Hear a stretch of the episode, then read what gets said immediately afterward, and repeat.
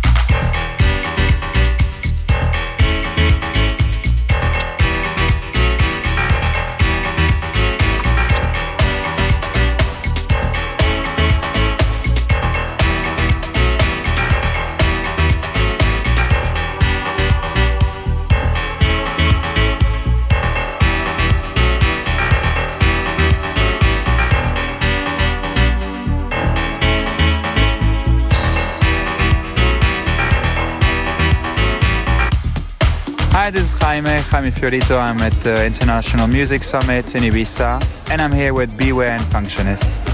Can you describe your, your lifestyle as an artist here in this musical jungle? The word jungle is very well chosen because it's it's really kind of uh, a melting pot and a mixture of everything, you know, and it can be in some ways like very interesting because you meet a lot of people on a daily basis and you exchange a lot of ideas. But then it can be also a little bit difficult because your work is not always appreciated by the right people. So it's about picking the right the right energy and the right bits and making the best use out of it. How many times per week are you DJing? The season started right now and uh, it can be anything from like once every 10 days to three times a week. At the moment I'm working for this club called Space for the parties on Sundays called We Love. So we're doing like a weekly there. Then there's different events that we're doing on our own, like in the old Pikes Hotel, which is a, an embla- uh, like a very institutional place in Ibiza, who has been here for about 30 years. So it depends really. How are the local DJs treated financially compared to international bookings?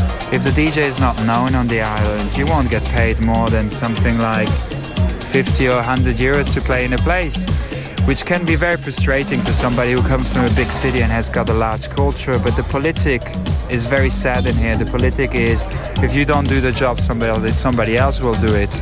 So you know, you kind of have to find your ways. You have to find your team. You have to find the people who follow you, and and try to build your own brand so that you can actually decide on you know how you can earn your money. But uh, for newcomers, it's quite difficult. But uh, you know, I still put the word out there. If you like music, try it out. Come for a season. What about your productions? You, you just recently started?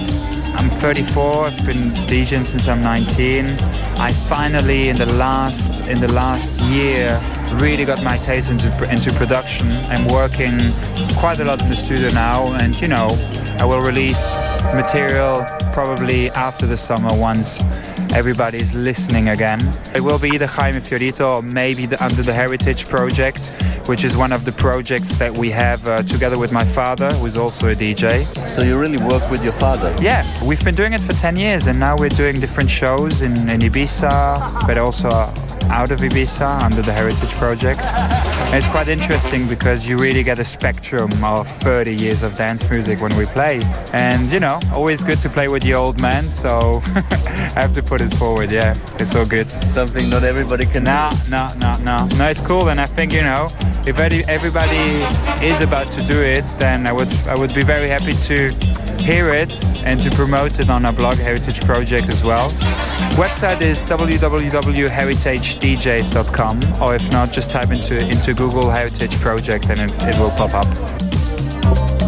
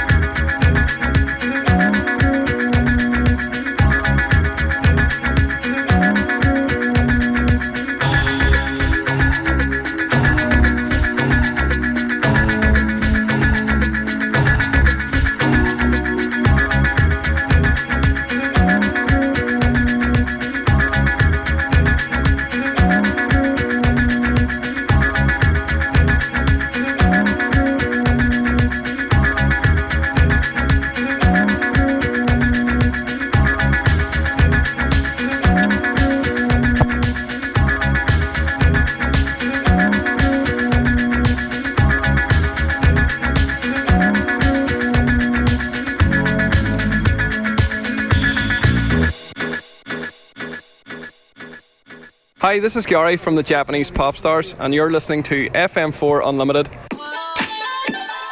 Functionist und Beware beim Ibiza International Music Summit. Ja, wir machen hier einen Spaziergang und neben uns ist einer von den Japanese Popstars. Hello. Hello, I'm Gary from the Japanese Pop Stars. Japanese Popstars currently working on a next album. Yes, uh, our manager probably said that. Uh, the word album's been something we've been avoiding for a while, but need to tell the record company yes. what will the new album be like? Yeah, we're just trying to develop and progress our uh, our sound and make sure that we you want them to sound as good as what the big guys make their sound sound like. So it's it's difficult, but a good, great learning experience. Um, Who are the big guys you're referring to? Oh, like if you if you listen to the likes of uh, even like Avicii or Eric Prydz and there's loads. I listen to Luciano and all those guys and Richie Hawtin, and so we try and listen to as much across the board as possible, and then hopefully that can be reflected in our music because we don't want to be pigeonholed and do one genre. So we try and take influence from everything and create what we feel is good music, and hopefully it's received well and finds a little niche of itself. So it can be chill out or it can be explosive techno or it can be really noisy electro, but whatever we're feeling that day. Any vocalists you've been thinking of yeah, working with? Yeah, we've got a few at the moment. We've uh, some I can't disclose, but uh, we've new vocalists for the new album, definitely in the cards, and some of the tracks are starting to take great shape. And we're just trying to balance out. It's not so much established established artists like last year, whereas we went for with Robert Smith and with Tom Smith and we had Morgan Kibby from M83. We had Green Velvet. So this time what we're doing is we're looking for more of the the new potential, trying to break through as well and give them a chance on, on our music and hopefully hopefully we can collaborate with newer artists and see how that goes. So anytime end of this year, next year, you don't know. I'm avoiding that question. Uh, I don't know. Um, well, we give the Japanese popstars some freedom to work on the music and enjoy the creative process. Oh, thank you. Well, hopefully it'll be out soon enough. Um, in the meantime, we've got uh, EPs that are going to be out, and so there was an EP out with uh, called RS27, which we collaborated with uh, the Caterham Formula One team. So that came out in March. Um, currently, the new EP should be near enough completed, and then we've few other little special EPs coming out all while working on the album in the background. So it's been hectic, but we'll get there eventually. Plus, we get the DJ and Ibiza. Yeah.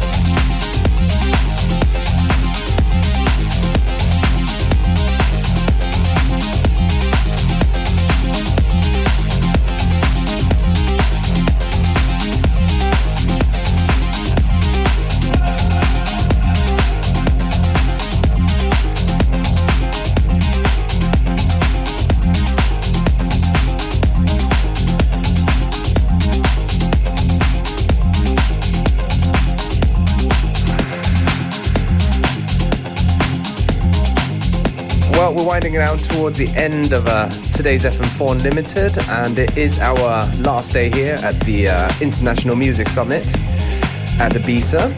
Um, hopefully, we're gonna catch up with a few more interesting people um, along the way and uh, bring you more great new music. Stay tuned.